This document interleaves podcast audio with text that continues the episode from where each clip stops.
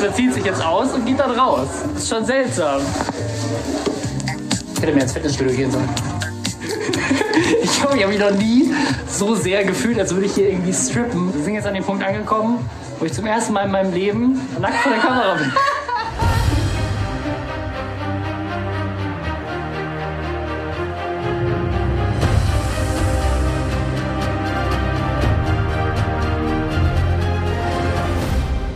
Ich bin Mirko Drotschmann, ihr hört Terra X History, der Podcast. Und ihr ahnt es, es geht heute um die Geschichte der Nacktheit und der Scham, die damit ganz eng zusammenhängt. Was ihr gerade am Anfang gehört habt, das war mein ZDF-Kollege Robin Blase von Follow Me Reports, der uns im Laufe dieser Folge hier erzählen wird, wie es ist, auf eine Nackt-Tee-Party zu gehen. Könnt ihr euch sowas vorstellen? Ich ehrlich gesagt nicht so wirklich. Ich würde mich dabei ganz schön schämen, aber ich finde es ja schon schlimm, wenn mir im Schwimmbad draußen das Handtuch wegfliegt, während ich meine Badehose wechsle. Ist mir bisher zum Glück nur ein oder zweimal passiert. Aber für jeden Menschen ist das anders. Jeder hat andere Schamgrenzen und geht mit Nacktheit anders um. Aber warum ist es für viele von uns so schwierig, nackt zu sein, ohne dass wir uns dabei schämen? Zumindest in der Öffentlichkeit. Und wie war das eigentlich in der Geschichte? Gehörten Nacktheit und Scham schon immer zusammen, spätestens seit dem Sündenfall im Paradies? Ein schönes Beispiel dafür, wie unterschiedlich wir Menschen mit Nacktheit und Scham umgehen, ist das Aufregerthema in diesem Sommer. Oben ohne im Schwimmbad für Frauen. Okay? Oder ein No-Go? In Berlin hat zum Beispiel die Senatsverwaltung vor kurzem entschieden, dass beim Baden nur die primären Geschlechtsteile abgedeckt werden müssen. Oben ohne Baden ist also jetzt für Frauen und für Männer in allen Berliner Bädern theoretisch möglich. Auch in Göttingen, Siegen und Hannover und in einigen anderen öffentlichen Schwimmbädern ist oben ohne inzwischen erlaubt. Aber nicht jeder und nicht jede findet das auch gut. Diese Entscheidung schlägt Wellen. Ich finde das völlig überflüssig. Auch in Zeiten der Gleichberechtigung finde ich das also überhaupt nicht notwendig. Dann sollen die Leute zu Nudisten gehen oder so, aber das finde ich nicht in Ordnung. Leute sind ja auch im Urlaub oben ohne teilweise unterwegs und wenn man respektvoll damit umgeht, warum nicht? Es gibt halt welche, die sind halt freizügiger, die mögen es so zu schwimmen zu gehen und warum sollen sie es dann nicht dürfen? Für viele Frauen kommt das oben ohne Baden im Schwimmbad aber sowieso nicht in Frage, wie Umfragen zeigen. Zu groß ist nach wie vor die Scham, den halbnackten Körper in der Öffentlichkeit zu zeigen. Also ist auch irgendwo ein Schamgefühl, würde ich sagen. Vielleicht die jungen, die jungen Mädchen, aber im fortgeschrittenen Alter weiß ich nicht. Aber woher kommt unsere Scham? Wie sah das aus im antiken Griechenland, im alten Rom oder im Mittelalter? Und wie sieht das in anderen Kulturen der Welt aus? Es gibt kaum etwas in der Geschichte, das so stark gesellschaftlichen Normen und Moralvorstellungen unterworfen ist wie die Nacktheit. Aber wie sie beurteilt wird, ob Nacktheit zum Beispiel auch das öffentliche Schamgefühl verletzt, das hat sich im Laufe der Jahrtausende immer wieder verändert. Und es gab angeblich auch einmal eine Zeit, in der es gar keine Scham gab. Zumindest steht es so in der Bibel. Adam und Eva. Sie leben zusammen glücklich im Paradies. Und sie waren beide nackt, der Mensch und seine Frau, und sie schämten sich nicht. So erzählt es die Schöpfungsgeschichte im Alten Testament. Dann werden die beiden von der Schlange verführt. Sie essen die Früchte vom verbotenen Baum der Erkenntnis, der im Garten Eden steht. Da wurden ihnen beiden die Augen aufgetan, und sie wurden gewahr, dass sie nackt waren, und flochten Feigenblätter zusammen und machten sich einen Schurz. Als Gott daraufhin in den Garten Eden kommt, verstecken sich Adam und Eva vor ihm. Ich habe dich im Garten kommen hören. Da geriet ich in Furcht, weil ich nackt bin, und versteckte mich. Und so kam die Scham in die Welt. Tja, wenn man der biblischen Schöpfungsgeschichte glaubt. Ob sich Adam und Eva wirklich geschämt haben, weil sie nackt waren, das ist in der theologischen Forschung bis heute umstritten. Jedenfalls hat die christliche Kirche das zum Anlass genommen, über die Jahrhunderte hinweg Scham mit Nacktheit und Sexualität zu verbinden. Ähnlich stehen die Schöpfungsgeschichte und die Entdeckung der Scham übrigens auch im Koran. Und genauso wird auch im Islam unter Gelehrten diskutiert, wie Scham und Nacktheit zusammenhängen. Fest steht, jede Gesellschaft und jede Epoche hat da wohl ihre eigenen Grenzen. Ist gar nicht so schlimm. Auch aus der Kameraperspektive fühlt sich das so falsch an. Es ist schon nicht normal, oder? So einfach so nackt auf so einer Party zu sein. Ist nicht so normal. Ist auch nicht normal, dass der Kameramann nackt ist. Drei Leute bei der Arbeit, aber nackt. Es ist normal, nackt zu sein, aber es ist schon ein bisschen seltsam. Get used to it. Ge- Tja, Nacktpartys wie die, auf der mein Kollege Robin war, hätten vermutlich im späten 16. Jahrhundert zur sofortigen Verhaftung aller Beteiligten geführt. Dazu kommen wir später noch. Auch 1965 gab es einen großen Skandal, als in Nizza auf der berühmten Promenade des Anglais einige Fotomodels einen Monokini trugen. Also praktisch eine Badehose mit schmalen Trägern, die den Busen nicht verhüllten. Große Aufregung. Drei Meter weiter am Strand wäre das vermutlich in Ordnung gewesen, weil oben ohne damals an den meisten französischen Stränden schon erlaubt war. Es kommt also offenbar auch immer auf die gesellschaftlichen Konventionen und Moralvorstellungen an, wenn es um Scham geht. Und darauf, wo man nackt ist. Wie also hat sich unser Schamgefühl bezogen auf Nacktheit im Laufe der Geschichte entwickelt? Darüber spreche ich jetzt mit Jean-Claude Bologne. Jean-Claude ist französischer Historiker und hat eine Geschichte des Schamgefühls geschrieben. Hallo Jean-Claude, schön, dass du da bist. Und bevor wir zurück in die Geschichte blicken, erstmal die Frage an dich. Was ist denn für dich Scham? Je définirais la pudeur comme une, une disposition qui ich würde sagen, Scham ist ein Gefühl, das dazu führt, alles zu verbergen, von dem wir glauben, es könne in den Augen anderer als lächerlich oder peinlich empfunden werden. Und sie betrifft natürlich alles, was mit unserer Intimsphäre zu tun hat. La pudeur est presque toujours lié au regard de l'autre. Schamgefühl ist deshalb fast immer mit dem Blick der anderen verbunden. Aber ich kann so etwas natürlich auch verinnerlichen. Schamgefühl ist eine Art Bewusstwerdung. Solange wir uns unserer Nacktheit nicht bewusst sind, stellt sie überhaupt kein Problem dar. Aber sobald wir erkennen, dass es da den Blick der anderen gibt oder das, was man im 19. Jahrhundert den Blick der Engel, den Blick Gottes genannt hat, das führt dazu, dass man sich selbst dann, wenn man allein ist, unter Umständen schämt. Dafür braucht man den Blick der anderen gar nicht mehr, weil man die Scham praktisch schon verinnerlicht hat. Also ein bisschen so wie bei Adam und Eva, oder? Als sie den Apfel vom Baum der Erkenntnis essen und sich bewusst werden, dass sie nackt sind. Ja, genau. Adam und Eva ist ein Mythos, natürlich. Man glaubt daran oder auch nicht. Aber es ist ein Mythos, den die ganze Welt kennt. Nachdem sie also vom Baum der Erkenntnis gegessen haben, wissen beide, dass sie nackt sind. Genau in dem Moment, als sie in den Apfel beißen, entdecken sie, dass sie nackt sind und schämen sich. Nacktheit ist ja auch stark mit Sexualität verbunden, also mit etwas sehr Intimen, was auch sehr schambehaftet ist. Gibt es das wirklich erst seit dem Christentum? La pudeur est attestée à toutes les époques historique, je dis bien, Das Gefühl der Scham ist für alle historischen Epochen belegt. Wie das in der Ur- und Frühgeschichte war, wissen wir natürlich nicht. Scham drückt sich in den verschiedenen Bereichen jeweils anders aus. Was die Sexualität anbelangt, da gab es natürlich schon sehr früh das Gefühl der Scham. Man war sich bewusst, dass Nacktheit und Geschlechtsverkehr zusammengehörten. Im Alltag, in Gemeinschaftsbädern, öffentlichen Toiletten und so weiter war das anders. Man war sich der Nacktheit nicht bewusst und schämte sich deshalb auch nicht. Man war es ja gewohnt. Und das Schamgefühl gab es natürlich schon lange vor dem Christentum. In der Antike gab es ein soziales Schamgefühl, da man von einem Bauern nicht das gleiche Verhalten erwartete wie von einem Stadtbewohner. Es gab eine Schamhaftigkeit, die als vergöttlichte Tugend angesehen wurde. Il y avait une, une pudeur considérée comme une vertu déifiée. Aber hat denn Scham zu allen Zeiten das Gleiche bedeutet? Oder hat sich das Verhältnis von Nacktheit und Scham im Laufe der Geschichte auch so ein bisschen verändert? Mon impression, c'est que la pudeur a toujours existé, mais dans des domaines différents. Mein Eindruck ist, dass es Scham schon immer gegeben hat, aber in jeweils verschiedenen Bereichen. Es gibt Sitten und Gebräuche in der Antike oder auch im Mittelalter, die uns heute sehr schockieren. Und dann wiederum Dinge, die uns heute als übertrieben schamhaft erscheinen. Im 19. Jahrhundert zum Beispiel durfte man seine Füße nicht zeigen. Es gab deshalb für Stuhlbeine Umhüllungen, weil man auch keine unbedeckten Stuhlbeine sehen sollte. Schon im 16. Jahrhundert begann man sich, nach modernem Verständnis, etwas zivilisierter zu benehmen. Kaiser Maximilian I erste weigerte sich zum Beispiel, auf seinem Nachtstuhl gesehen zu werden. Damals erschien das aber völlig lächerlich. Der Philosoph Michel de Montaigne machte sich darüber lustig und sagte, was ist das für ein Kaiser, der keine Gäste empfangen will, wenn er auf seinem Nachtstuhl sitzt? Ein Jahrhundert später galt dieses Verhalten als eine Tugend. Un siècle plus tard, euh, c'est devenu euh, une vertu. Ja, stimmt. Für Ludwig XIV., also im 17. Jahrhundert, war es dann noch völlig normal, dass ihm mehrere Begleiter zum Klogang gefolgt sind.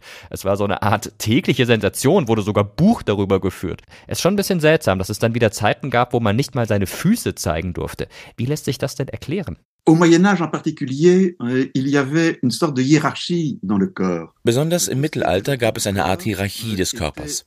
Der untere Teil galt als beschmutzt, verachtenswert und durfte nicht gezeigt werden. Man darf auch nicht vergessen, dass der Fuß als ein Ersatz für das Sexualorgan angesehen wurde. Für die Frau stellte der Fuß die Gebärmutter dar und für den Mann den Penis, und daher wurde er nicht gezeigt. Im Gegensatz dazu wurde der Oberkörper, der jenseits des Schmutzes weit entfernt vom Schlamm und viel näher am Himmel war, mehr wertgeschätzt.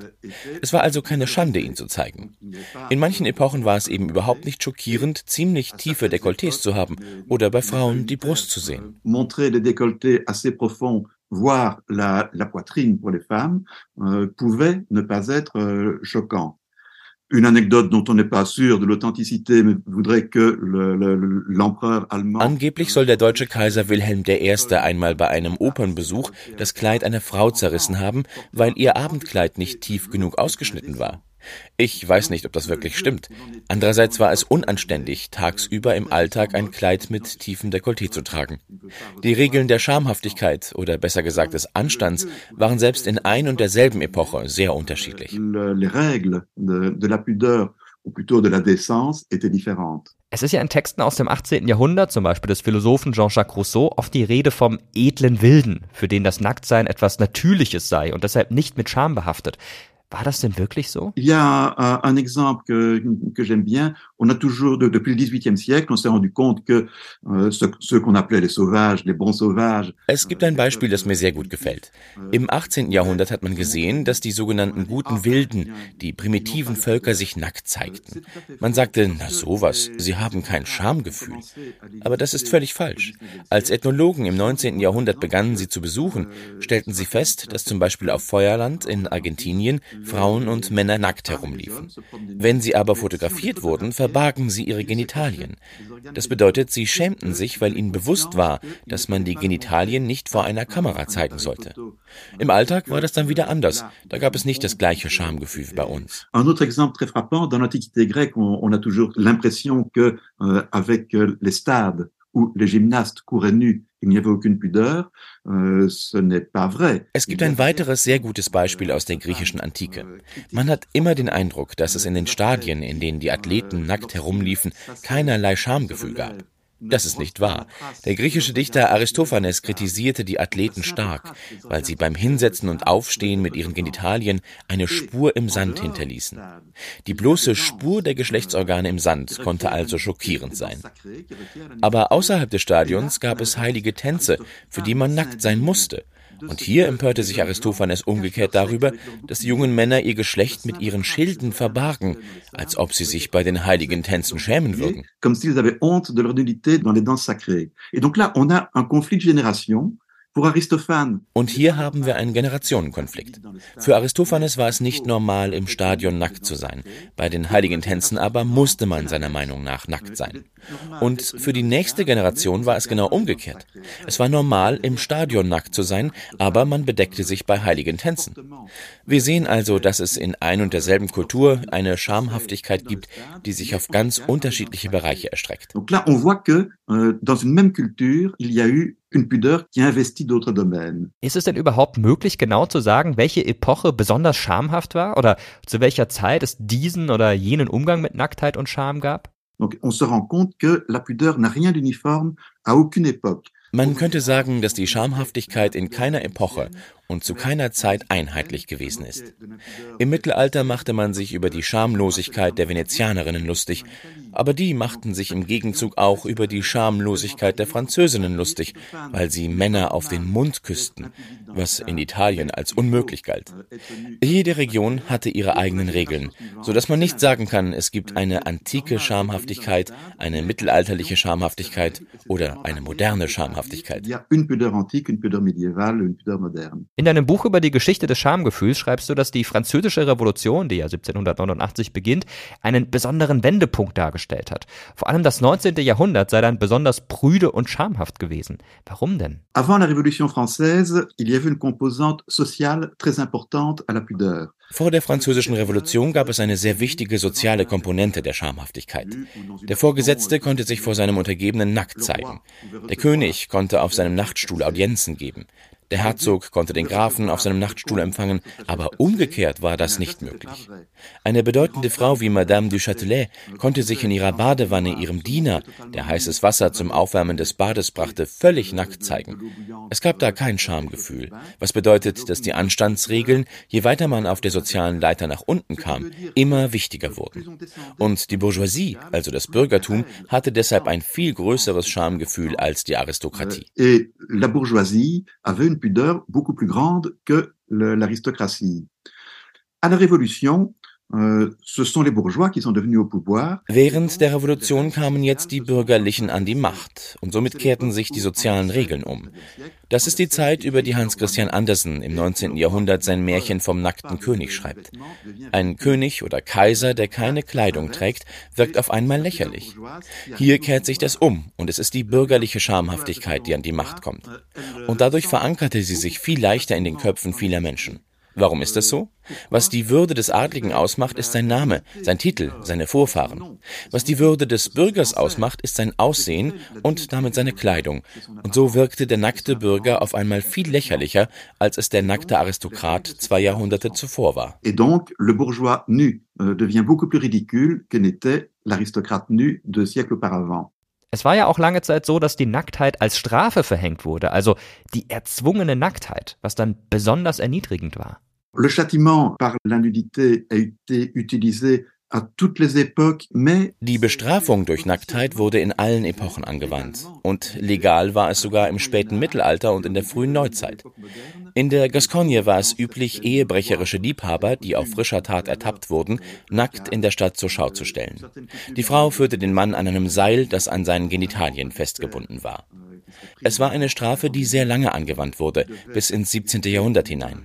Man bestrafte vor allem Ehebruch und Prostitution auf diese Weise, indem man die Delinquenten zum Beispiel auf einen Esel band, wobei der Kopf zum Schwanz des Tieres hinzeigte und sie selbstverständlich nackt waren. C'est la punition euh, de, des adultères ou des prostituées euh, en les promenant sur un âne, la tête tournée vers la queue euh, et nue, bien entendu. Okay, solche Bestrafungen gibt es zum Glück nicht mehr, aber obwohl wir das Jahr 2023 schreiben, existiert die Scham in unserem Alltag nicht nur in Bezug auf Nacktheit, sondern allgemein als quälende oder peinliche Empfindung immer noch.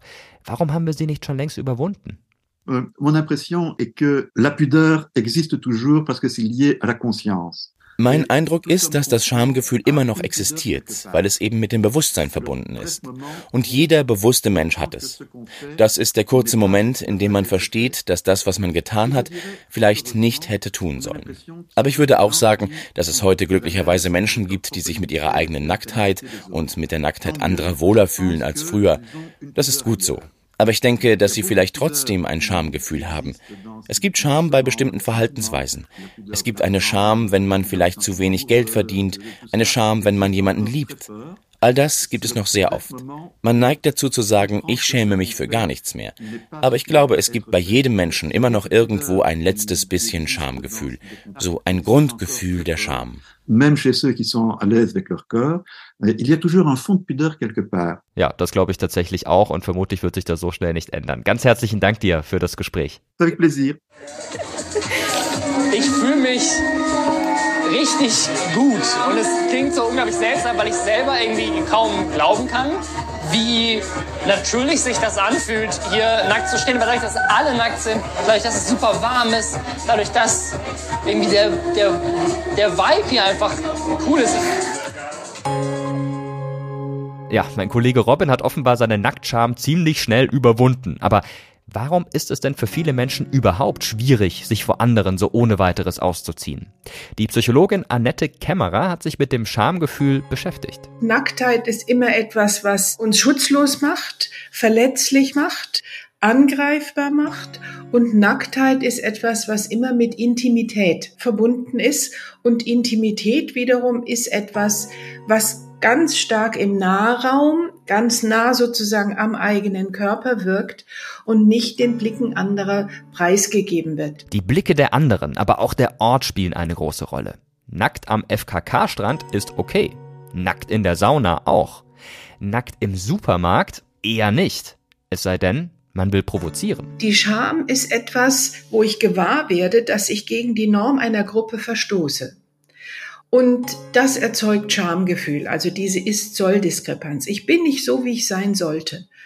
Und in dem Maße hat natürlich das Schamgefühl eine ungeheuer protektive Funktion, weil ich dann kapiere, wenn ich zu dieser Gruppe mich zugehörig fühlen möchte, dann muss ich bestimmte Normen, die die Gruppe hat, erfüllen. Und evolutionsbiologisch war das natürlich für das Überleben des Individuums absolut notwendig. Das gilt nicht nur evolutionsbiologisch, sondern ist auch für die sozialen Beziehungen wichtig. Sehr schön lässt sich diese Geschichte erzählen am Beispiel der Badekultur. Worüber derzeit bei uns heftig diskutiert wird, das oben ohne Baden, das hätte zu früheren Zeiten kaum jemanden interessiert. Denn lange Zeit waren die Menschen beim öffentlichen Baden sowieso nackt.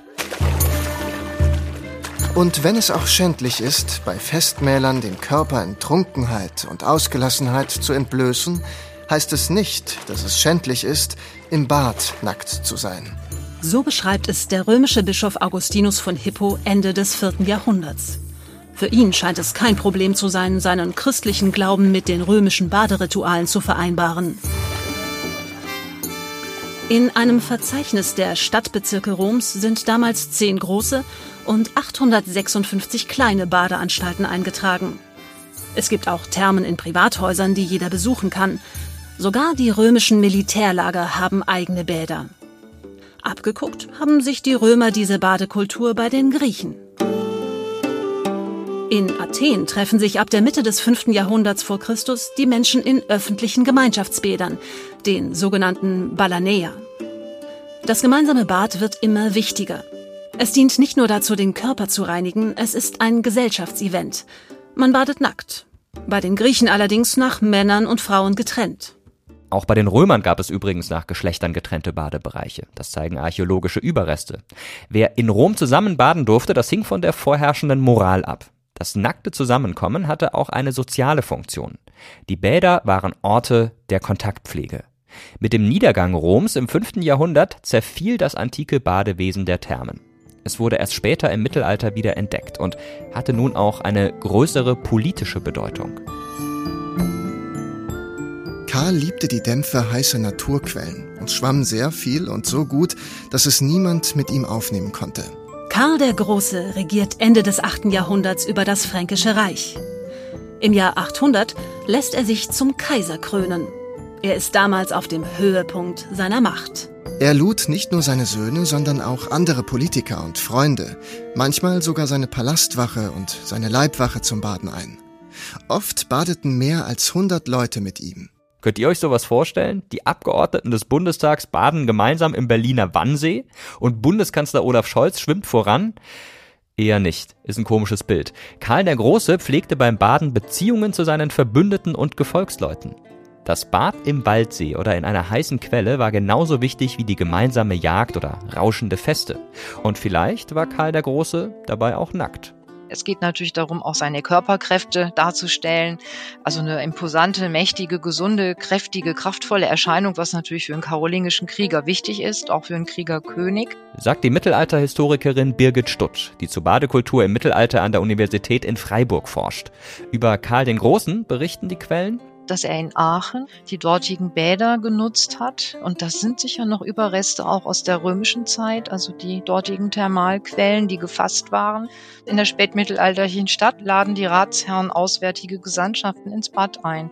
Das heißt, man hatte sicherlich dann ein anderes Verhältnis zum Körper aufgrund einmal medizinischer Vorstellungen, aber eben einfach aufgrund auch der umgebenden Kultur. Die öffentlichen Badestuben erlangten im Laufe des Mittelalters also eine Renaissance. Für den Körper galten andere Schönheitsideale. Wahrscheinlich war es für viele Menschen kein Problem, den eigenen Körper anderen nackt oder halbnackt zu zeigen. Die Bäder waren wie in der Antike auch Orte des sozialen Lebens. Und Sie dienten der Gesundheit. Also das sind dann vor allen Dingen auch die Heilwässer, Mineralquellen und Thermalquellen, die man dann auch möglichst vor Ort nutzte. Und dann gibt es eben auch Traktate, die dann eine Mischung sind wie von Reiseführer und Kuranleitung. Und da wird dann eben diese typische Szene gezeigt. Man sitzt im Bad auf Bänken bis zum Bauch hin mit Wasser bedeckt. Dann liegt da irgendwas über dieser Wanne oder über der Piscine, wo man dann essen, trinken kann, Karten spielt.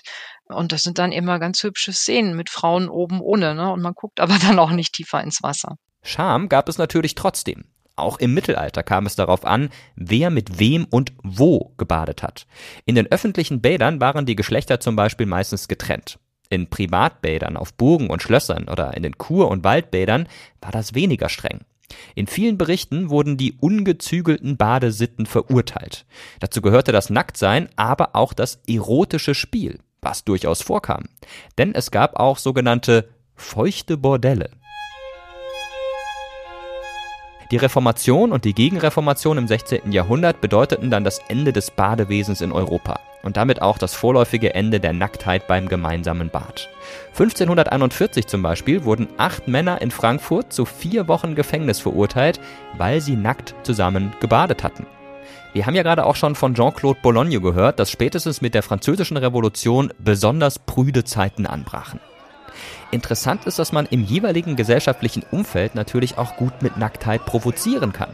Stellt euch mal vor, 50 Studentinnen und Studenten laufen in dicken Winterpullis in Berlin über den Weihnachtsmarkt und protestieren gegen die Kürzung der Hochschulförderung.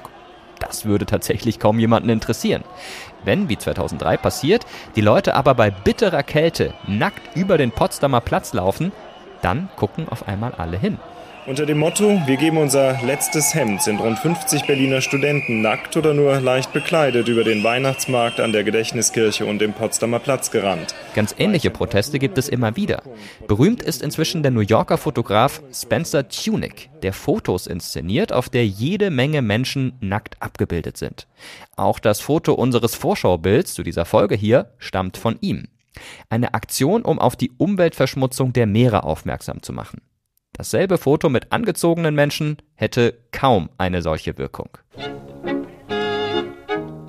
Ende des 19. Jahrhunderts waren Nackte in der Öffentlichkeit für viele Zeitgenossen noch etwas Ungeheuerliches.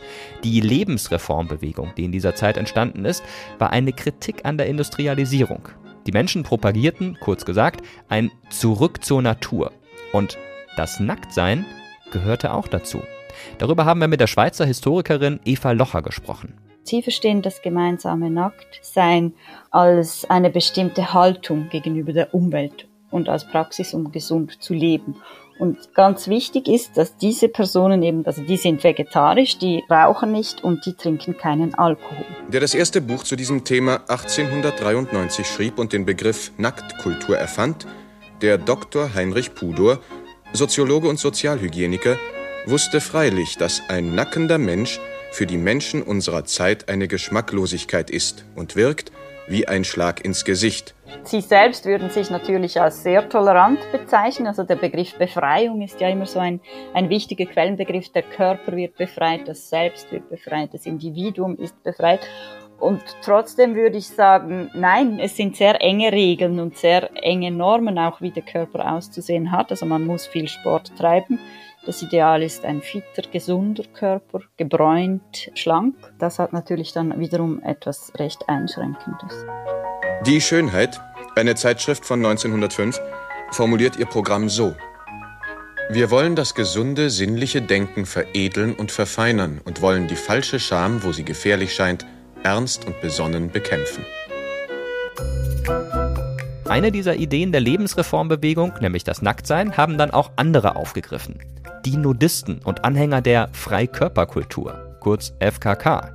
Vor allem die DDR galt als das Land, in dem angeblich jeder und jede nackt am Strand herumsprang. Scham hatte da scheinbar keine Chance. Wir fanden FKK sehr schön. Wir sind schon vergangenes Jahr hier gewesen und da ist man den ganzen Tag an der Luft und an der Sonne und das ist doch sehr gesund, das Baden.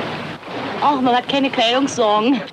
Man hat es geschafft, die Praxis als gesundheitlich legitimiert zu positionieren und zu zeigen, dass es eben sittlich ist, dass die FKK nichts mit Erotik oder Sexualität zu tun hat, sondern mit Gesundheitsförderung. Und die FKK-Anhängerinnen waren ja, wenn sie gemeinsam nackt waren, unter sich. Also das muss man vielleicht noch sagen, dass diese Praxis hat man auf FKK-Geländen gemacht. Die waren umgrenzt und mit Sichtschutz versehen. Also Leute von außen hatten da keinen Zugang. In der Tat, meine Damen und Herren, scheint mir Freikörperkultur, was nun immer an einem Freikörper kulturell sein mag, mir ein ästhetisches, denn ein ethisches Problem zu sein. Gewiss, Voyeure werden sich auf diesem Felde nie ganz vermeiden lassen, aber die sind doch ganz von sich aus auf natürliche Weise behindert, sich rufschädigend in Szene zu setzen. Denn FKK mag ja gesund oder gar weltanschaulich sein, eins ist es gewiss nicht, erotisch. Eigentlich sollte man annehmen, dass wir in Deutschland spätestens seit den 1970er Jahren ein entspannteres Verhältnis zu Nacktheit und Scham bekommen haben. Aber das scheint nicht so zu sein. Einer aktuellen Umfrage zufolge fühlen sich viele Deutsche beim FKK eher unwohl.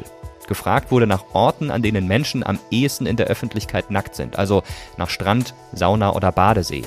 Die meisten, also etwa 36 Prozent der Befragten, würden noch nackt in die Sauna gehen. An Strand und Badesee sind es schon deutlich weniger. Und rund 41 Prozent der Befragten sagten sogar, dass sie sich an keinem dieser Orte ausziehen würden. Auf gar keinen Fall aber würden die Deutschen nackt wandern. Ich kann mir das ehrlich gesagt auch nicht so richtig vorstellen. Und unter anderem darüber spreche ich jetzt mit jemandem, der das tatsächlich schon gemacht hat, nämlich Marc Engelhardt. Er ist Journalist und Buchautor und vom Nacktsein fasziniert. Marc, schön, dass du da bist. Hallo. Ja, hallo. Wir sind gerade virtuell verbunden über Videochat und ich habe es auch nicht anders erwartet, ehrlich gesagt. Aber du bist angezogen, du bist nicht nackt. Nee, beim Arbeiten eigentlich nicht. Aber in der Freizeit schon. Was war so die letzte öffentliche Situation, in der du nackt gewesen bist? Letzte öffentliche Situation. Ich war im Urlaub und am Atlantik und da schwimmen. Das war eiskalt, aber ich hatte trotzdem keine Badehose dabei und ich habe es überstanden. Soll ja auch gesund halten, wenn man öfter mal im kalten Wasser badet oder duscht. Insofern gar keine schlechte Idee was war denn für dich eine besonders skurrile Situation, in der du in der Öffentlichkeit mal nackt warst? Uh, also ich glaube, besonders skurril war für mich ganz persönlich, als ich auf einer Nacktwanderung war. Das ist in der Nähe von Köln gewesen. Da bin ich groß geworden und da sind wir ins Bergische Land gefahren. Früher mit meinen Eltern, so am Wochenende ist man Waffeln essen gegangen. Ne? Da war man natürlich auch ordentlich ausstaffiert. Und genau auf dem Parkplatz, wo wir da früher eben gehalten haben, da habe ich mich getroffen mit einer Nacktwandergruppe, die da regelmäßig spazieren geht. Und da kamen dann doch so Flashbacks. Und dann irgendwann sagte der Wanderleiter, okay, jetzt ziehen wir uns alle aus, haben wir auch gemacht. Und dann sind wir losgelaufen und als erstes kam uns der Postbote entgegen und hat so verschämt weggeguckt und ich bin echt fast im Boden versunken vor Scham. Und dann sind wir gelaufen, gelaufen und irgendwann kam uns so eine Frau entgegen mit einem kleinen Hund und wir haben freundlich gegrüßt, ne, hat uns vorher der Wanderleiter gesagt, immer freundlich grüßen. Dann halten die Leute einen nicht für verrückt. Und die hat nett zurückgegrüßt und wir sind weitergelaufen. Und dann ist mir tatsächlich erst nach so ein 10, 20 Schritten aufgefallen, oh Gott, ich habe ja gar nichts angehabt. Ähm, also man gewöhnt sich dann doch relativ schnell dran. Aber am Anfang war es doch etwas skurril. Das erinnert mich an die Geschichte von einem Freund, der in Griechenland mal im Urlaub war, tatsächlich dort auch nackt gebadet hat, an so einem Nacktbadestrand und dann seinen Lateinlehrer äh, dort getroffen hat, der ebenfalls nackt war. Und das war dann eine sehr unangenehme Situation wohl für beide. Hattest du sowas auch mal, dass du jemanden getroffen hast, der dann aber vielleicht angezogen war, du warst nackt? Nee, habe ich tatsächlich nicht. Also generell, also keinen, den ich kannte. Generell ist es schon komisch, wenn du nackt bist und andere sind angezogen. Also ich habe ja eine Nacktkreuzfahrt gemacht tatsächlich und war mit 2000 Nackten an Bord eines riesigen Schiffs. Da waren aber auch noch 700 andere. Das waren die Angestellten auf diesem Schiff und die, die waren bekleidet. Und das fand ich tatsächlich dann doch bis zum Schluss eigentlich ein seltsames Gefühl. Also ich meine, ich finde das vollkommen in Ordnung, dass die angezogen sind. Das wäre ja schrecklich, wenn man die zwingen würde, das nicht zu sein. Aber das war schon, die haben mich dann am Anfang angeschaut und so ein bisschen gekichert. Ne? Nach ein paar Tagen hatte man sich dann gegenseitig dran gewöhnt. Aber es war schon seltsam. Und ich finde, das ist es in dem Moment eben, wo du bist nackt, andere nicht, dann wird dir erst klar, dass du nackt bist. Vorher, wenn dann alle nackt sind, dann ist es eben irgendwie ganz normal. Das gilt selbst am Strand, finde ich. Das hat so ein bisschen was von der biblischen Geschichte im Paradies, als sich Adam und Eva plötzlich bewusst werden, dass sie nackt sind und äh, sich dann so ein bisschen mit Blättern oder was auch immer verhüllen. Haben sich denn einige der Angestellte dann auch dazu hinreißen lassen, sich auch auszuziehen? Nee, dafür waren die zu professionell, glaube ich. Ähm, das haben sie nicht. Aber ich glaube tatsächlich, das hat dann zum Beispiel die Frau, die da zuständig war für das ganze Fitnesszentrum, nochmal erzählt. Die hat gesagt, na ja, wir haben ja ganz unterschiedliche äh, Kreuzfahrttouristen und irgendwie seid ihr Nackten doch echt total nette Leute und eben auch tolerant und freundlich zu allen. Und das ist etwas, wo ich ja, da muss ich denen recht geben. Also so habe ich das auch empfunden. Es war eine unheimlich gemischte Gruppe an Bord, also Leute wirklich aus fast 100 Ländern mit ganz unterschiedlichen Hintergründen, vermutlich auch beruflich und finanziell ganz unterschiedlich, aber so genau kann ich das gar nicht sagen, weil das Erstaunliche ist, dass wenn alle nackt sind, dann siehst du das ja nicht, woher die stammen, was die beruflich machen, ob die Bankdirektor sind oder Hausmeister und man unterhält sich darüber auch gar nicht. Das fand ich auch total spannend. Du hast vollkommen andere Themen, man kommt ganz leicht ins Gespräch, aber eben nicht über so formale Sachen wie mein Job, mein Haus, mein Auto, sondern tatsächlich über alles mögliche andere. Reisen, Kunst, Hobbys. Das war ganz auffällig, fand ich. Da hast du gerade schon einen interessanten Aspekt beschrieben, nämlich dass es Leute aus extrem vielen verschiedenen Ländern waren, zum Beispiel auch aus Saudi-Arabien das ist ja eine Gegend, bei der man jetzt nicht unbedingt davon ausgeht, dass Leute in der Öffentlichkeit nackt sind, nackt sein dürfen. Das ist dort nicht so einfach möglich. Bei der Kreuzfahrt war das möglich. Wie war das für die Menschen? Hast du auch mit denen gesprochen? Ja, ich habe tatsächlich mit denen gesprochen und für die ist das die einzige Möglichkeit, die sie haben, eigentlich nackt zu sein, ähm, einen solchen Urlaub zu buchen und eben in diesem Fall die Kreuzfahrt, weil sie das zu Hause nicht dürfen. Also es ist einfach streng verboten. Es ist auch kulturell überhaupt nicht üblich. Also du läufst eigentlich auch nicht nackt durch deine eigene Wohnung.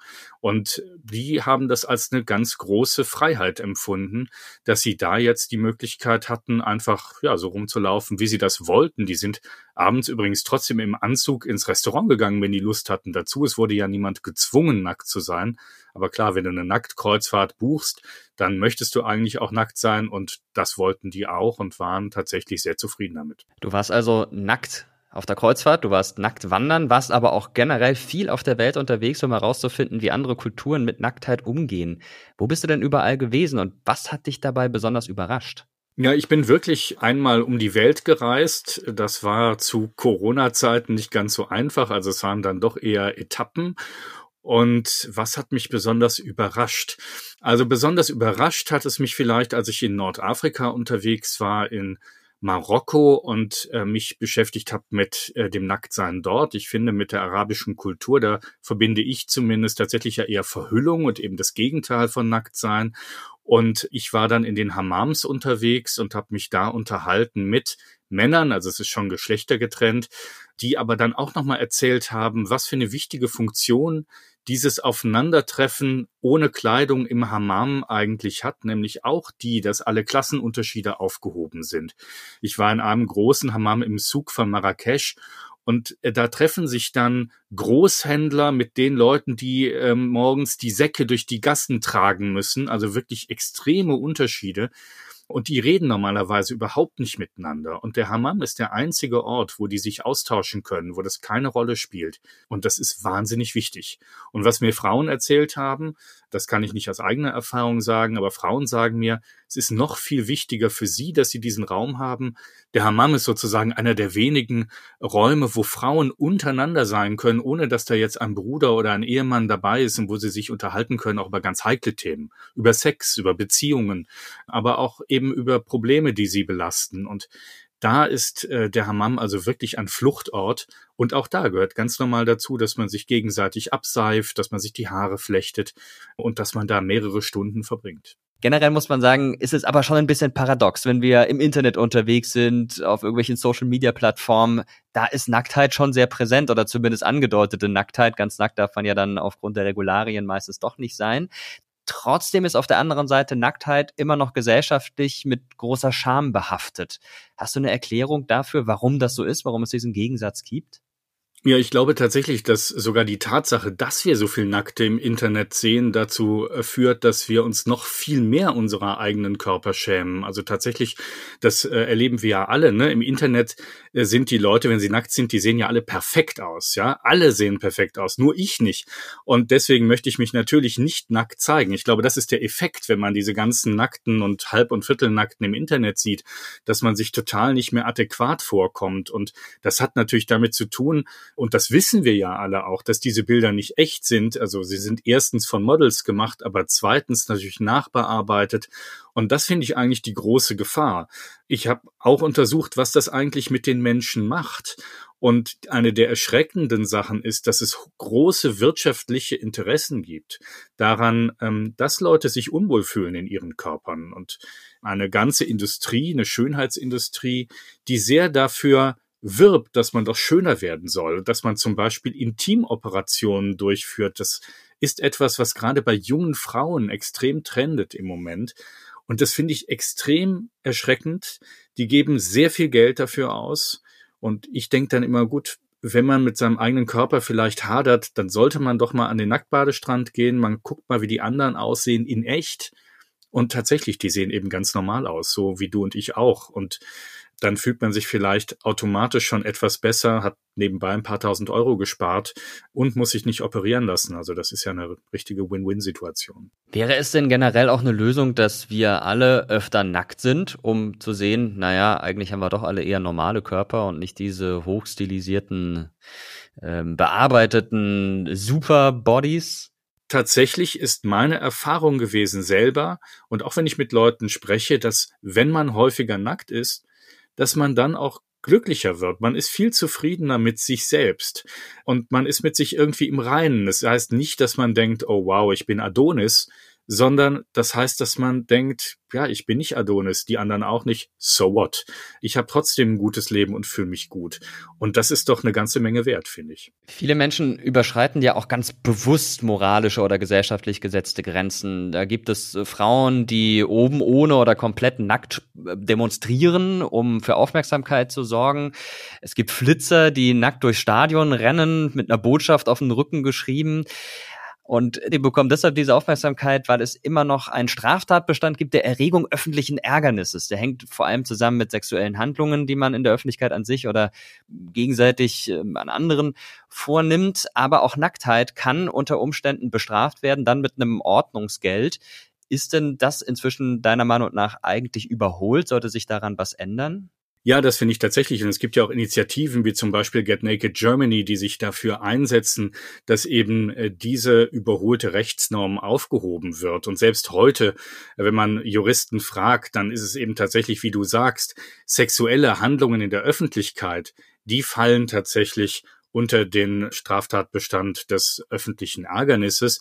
Und das sollten sie auch, weil das tatsächlich auch Belästigung ist. Aber wenn man einfach nur nackt ist in der Öffentlichkeit, da erklärt sich mir auch nicht, inwiefern das eigentlich Ärgernis erregen soll. Also ich finde, man sollte tolerant sein, niemand sollte gezwungen sein, nackt zu sein und umgekehrt sollte eigentlich unter normalen Umständen auch niemand gezwungen sein, angezogen zu sein, wenn er das nicht möchte.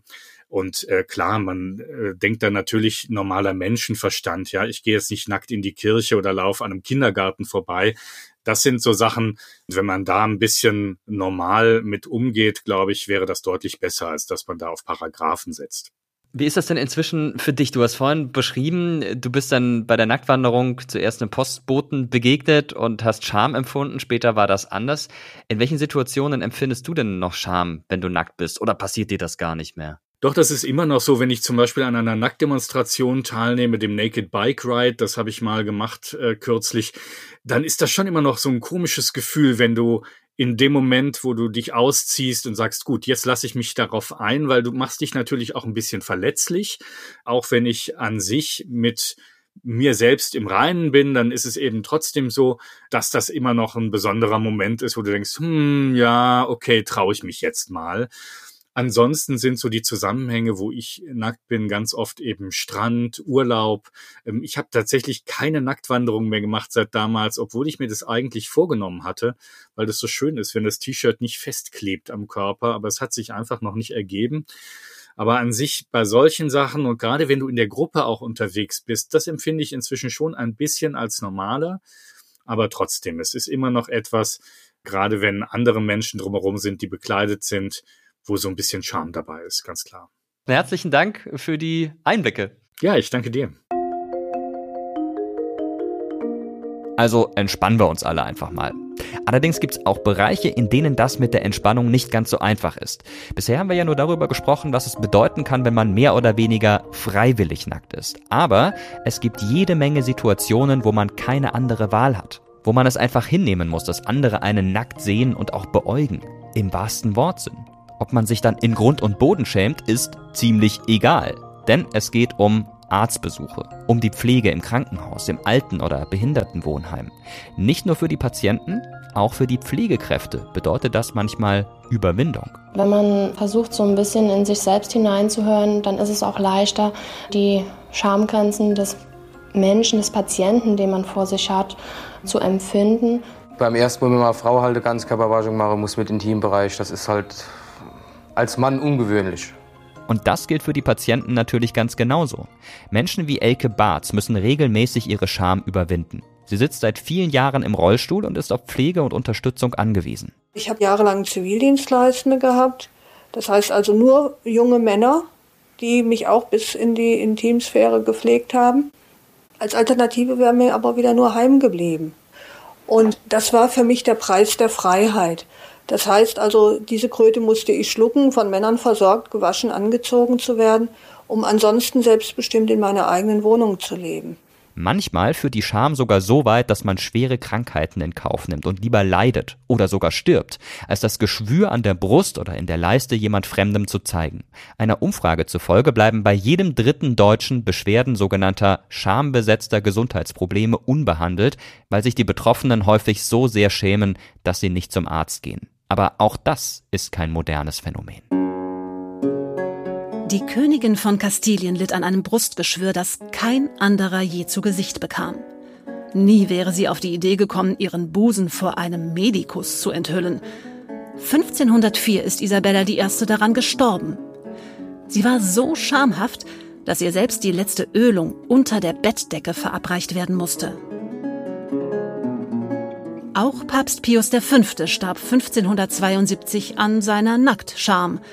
Ihn plagten Blasensteine, die man mit einem Harnkatheter auch schon damals hätte entfernen können.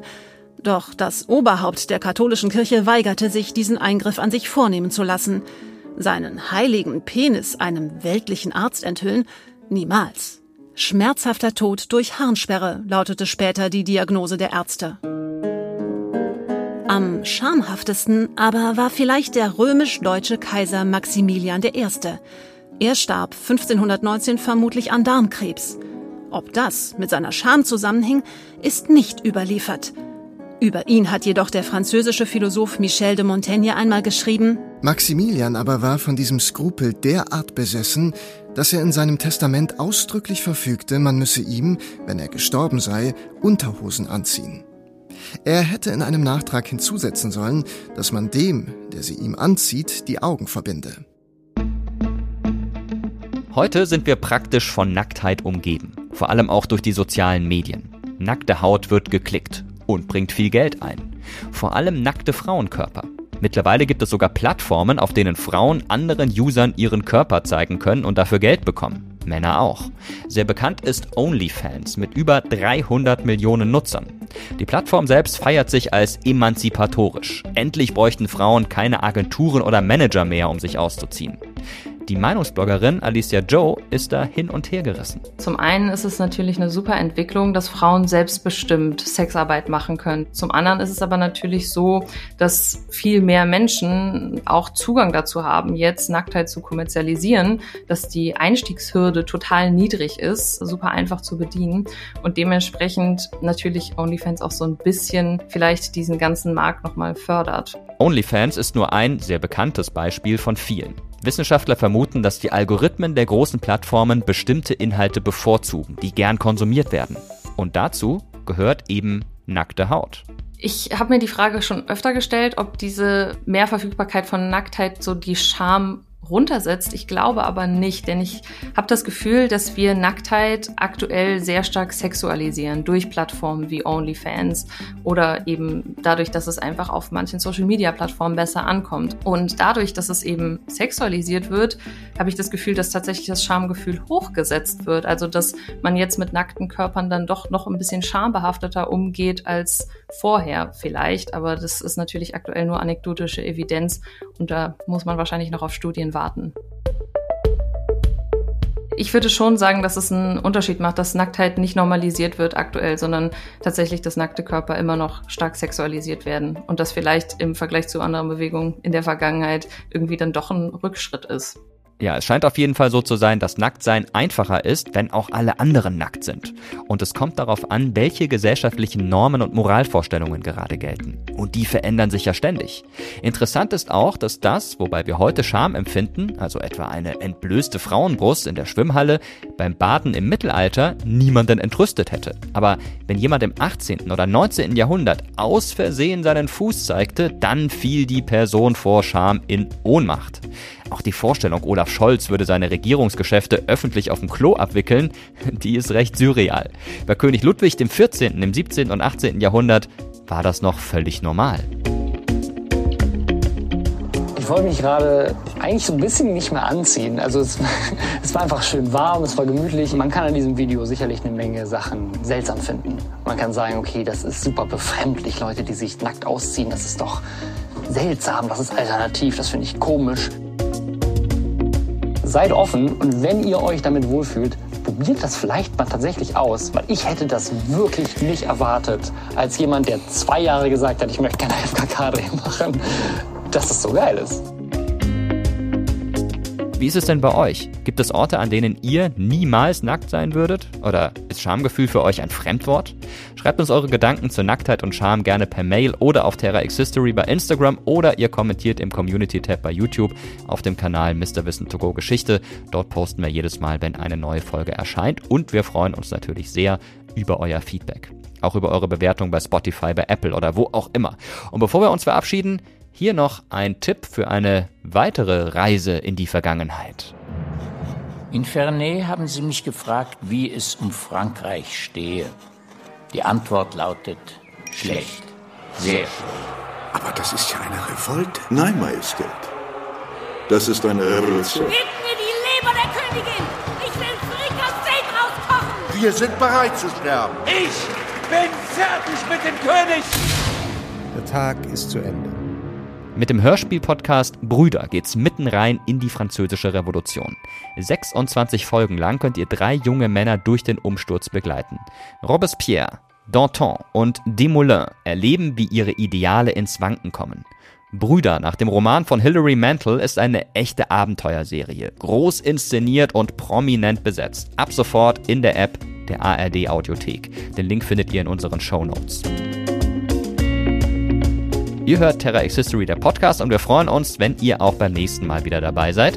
Dieser Podcast ist eine Produktion von Objektiv Media im Auftrag des ZDF. Die Autorinnen waren wie immer Janine Funke und Andrea Katt. Sie sind verantwortlich für Buch und Regie und für die technische Umsetzung und Gestaltung verantwortlich ist Moritz Rastrup. Redaktion im ZDF hatten Anja Greulich, Ricarda Schlossan und Anastasia Truschitz-Kack. Ich bin Mirko Rotschmann und sage danke fürs Zuhören und bis zum nächsten Mal.